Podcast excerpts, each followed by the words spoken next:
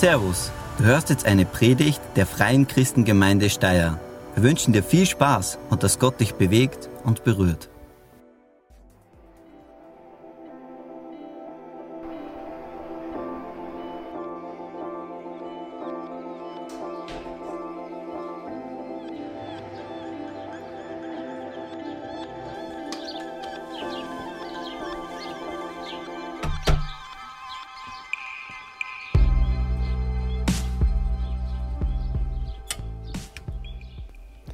Morgens bei Sonnenaufgang unterwegs zu sein, ich muss sagen, das erinnert mich schon sehr an die Ostergeschichte, vor allem auch, weil ich zu einer besonderen Grabstätte unterwegs bin.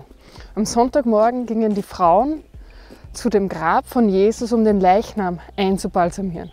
Aber als sie dann ankamen, war das Grab leer. Der Herr ist auferstanden. Er ist wahrhaftig auferstanden.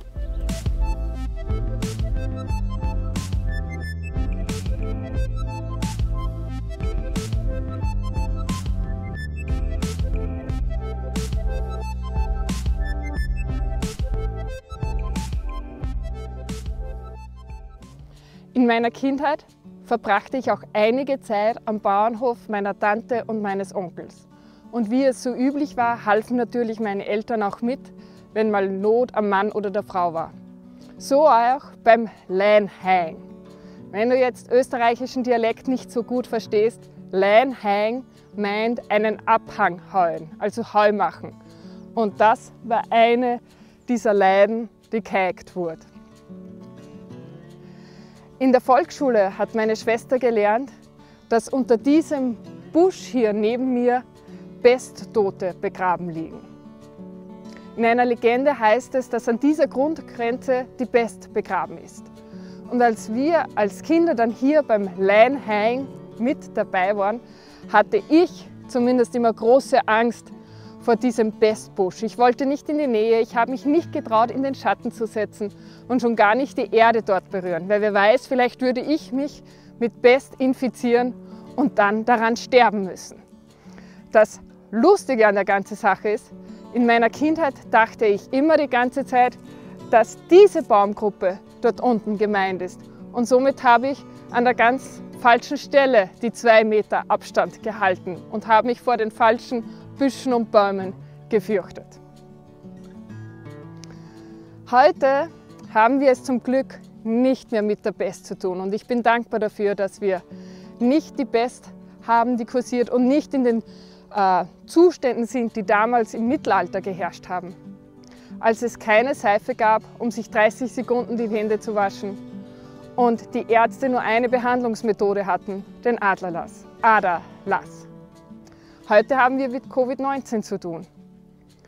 Eine Krankheit, die auch ansteckend ist und die sich auf der ganzen Welt schon verbreitet hat.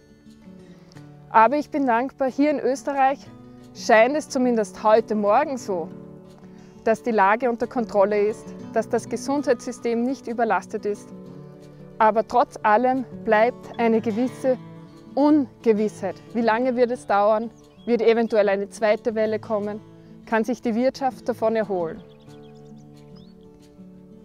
Heute habe ich eine gute und eine schlechte Nachricht für euch.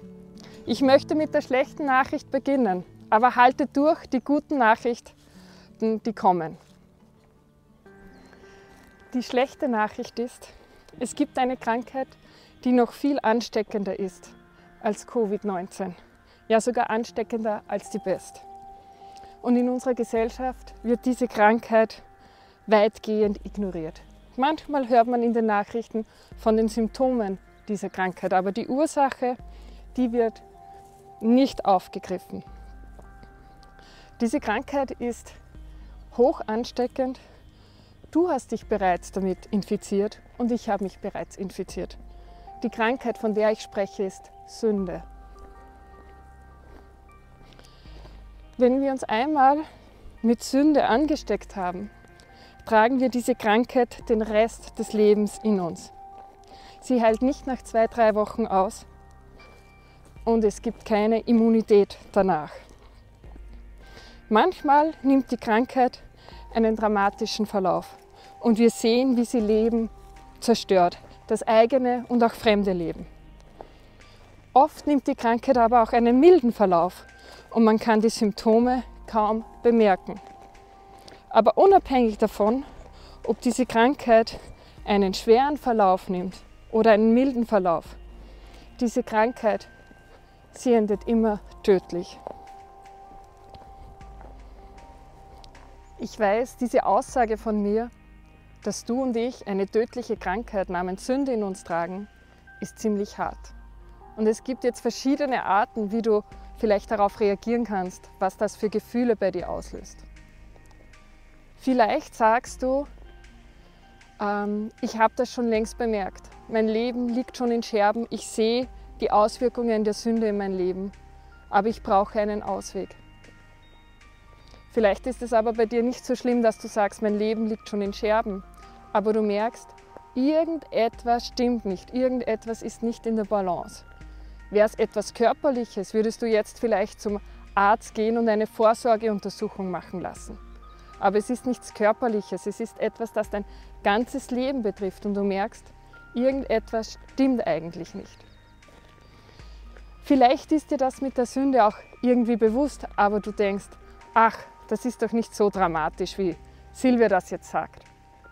Ich bin doch im Großen und Ganzen ganz ein guter Mensch die paar Sünden, die ich habe, die mache ich doch auf der anderen Seite damit wieder gut, dass ich ein guter Mensch bin, gute Taten tue, für andere da bin, ihnen helfe.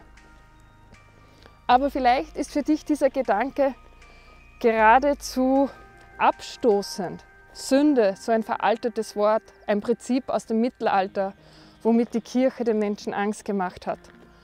Du bist kein Sünder, du bist ein guter Mensch. Und wenn die Welt so wäre wie du, wenn die Menschen so wären wie du, dann würde diese Welt besser werden. Wenn man diesen Gedanken weiterspinnt, bedeutet das, dass du besser bist als andere Menschen. Ja, vielleicht sogar, dass du besser bist als Gott. Denn wenn du allmächtig wärst, würdest du das Leid verhindern. Die Bibel nennt solch einen Gedanken eigentlich Stolz. Und Stolz nennt die Bibel wieder Sünde. Ich weiß, das tut weh. Sünder zu sein, sich einzugestehen, dass man sündig ist. Kanzler Kurz sagte in einer Pressekonferenz, es ist nicht sein Job, die Österreicher zu belügen. Und ich hoffe, er hat es auch wirklich so gemeint. Und somit ist es nicht mein Job, dich irgendwie zu beruhigen und sagen, ach, es ist nicht so schlimm, sondern manchmal müssen wir der Wahrheit ins Gesicht sehen. Stell dir vor, du bist beim Arzt und er sagt zu dir, lieber Herr Österreicher, liebe Frau Österreicher, ich habe schlechte Nachrichten, Sie haben sich mit Best infiziert. Wenn diese Krankheit nun nicht behandelt wird, wird sie innerhalb von einigen Tagen einen sehr qualvollen Tod sterben. Aber ich habe auch gute Nachrichten für Sie. Vor 100 Jahren schon wurde Antibiotika entdeckt. Nehmen Sie 10 Tage Antibiotika und Sie sind über den Berg. Das, die gute Nachricht, die ich heute habe, ist, die Medizin gegen die Krankheitssünde wurde schon vor 2000 Jahren entdeckt. Ich stehe hier vor einem Kreuz, das Symbol der Christenheit, dass die Krankheit Sünde besiegt wurde. Jesus starb am Kreuz, Jesus vergoss hier sein Blut, um für unsere Krankheit Medizin zu machen, um uns von dieser Krankheit zu heilen.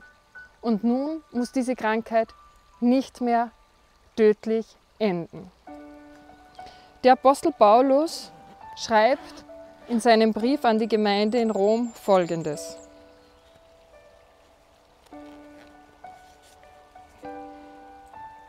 Denn alle Menschen haben gesündigt und das Leben in der Herrlichkeit Gottes verloren. Er schreibt, wir alle haben uns mit dieser Krankheit infiziert, wir tragen sie in uns. Und einige Zeilen später schreibt er auch, der Lohn der Sünde ist der Tod. Er bestätigt, diese Krankheit, sie endet tödlich. Aber er schreibt auch von der Medizin. Doch Gott erklärt uns aus Gnade für gerecht.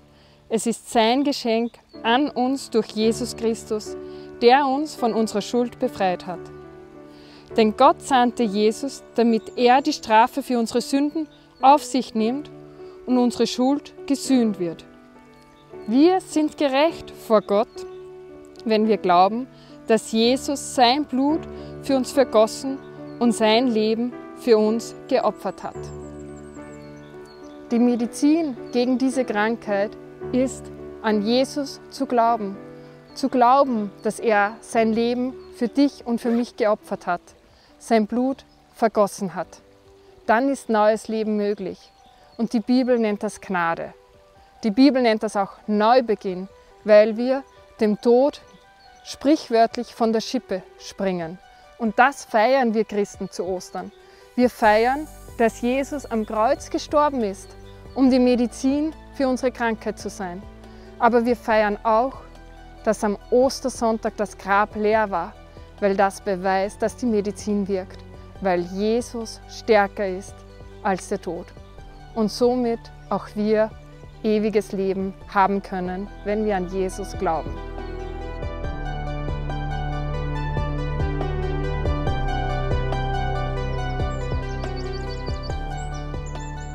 Einen wichtigen Gedanken möchte ich dir noch sagen. Jesus ist nicht am Kreuz gestorben für deine Sünde, weil er es musste.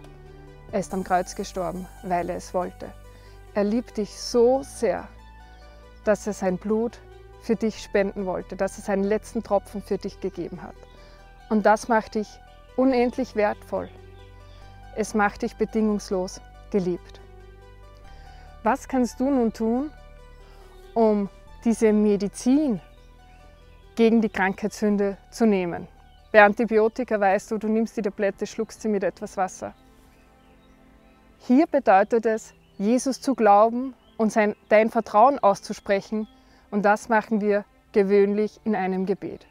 Es bedeutet zu glauben, dass du Sünder bist und eigentlich Erlösung brauchst. Und es bedeutet auch, Jesus zu vertrauen, dass er nun in deinem Leben Mitspracherecht hat. Wenn du zum Arzt gehst, weil du krank bist, der gibt dir Medizin, aber er sagt dann danach auch, ändern Sie Ihr Leben, damit Sie in Zukunft nicht mehr diese Probleme haben. Und auch das möchte Jesus von uns. Er ladet uns ein, komm, folge mir nach.